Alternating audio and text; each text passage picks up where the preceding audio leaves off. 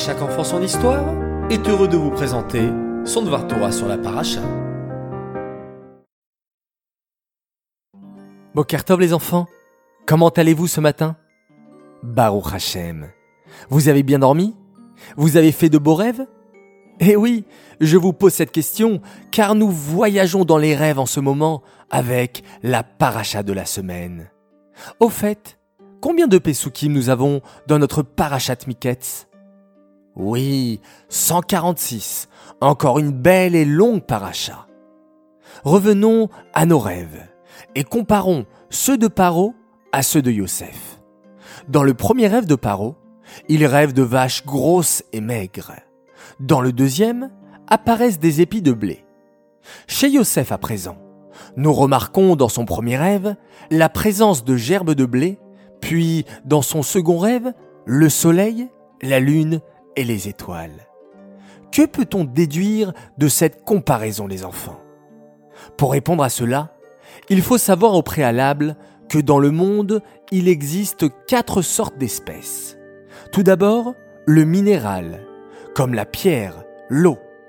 Puis, le végétal, comme les plantes, les arbres. Ensuite, l'animal, comme tous les animaux, oiseaux ou poissons.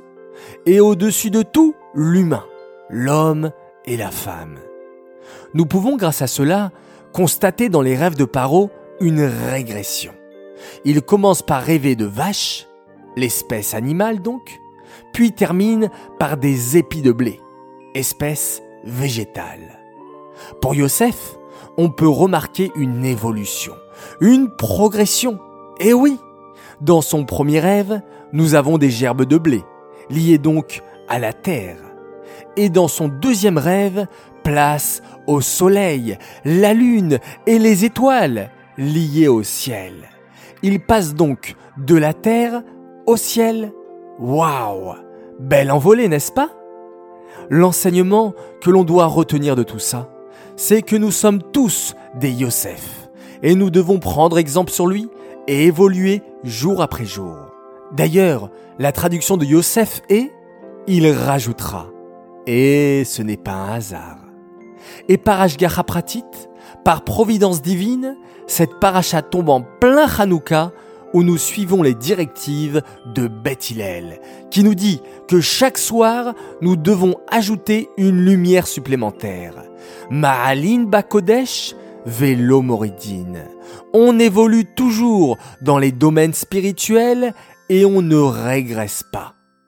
Les enfants, je vous souhaite, en plus de briller, de rajouter dans votre éclat pour apporter jour après jour encore plus de lumière dans vos maisons et dans votre entourage, et que l'on puisse mériter grâce à cela la venue de la grande lumière qui illuminera le monde entier, la lumière de Machiach. Amen. Voilà les enfants, j'espère que ce Dvar Torah sur la paracha vous a plu. Ce Dvar Torah est dédicacé les Nishmat, Meir Shlomo Ben Shimon, Alava Shalom.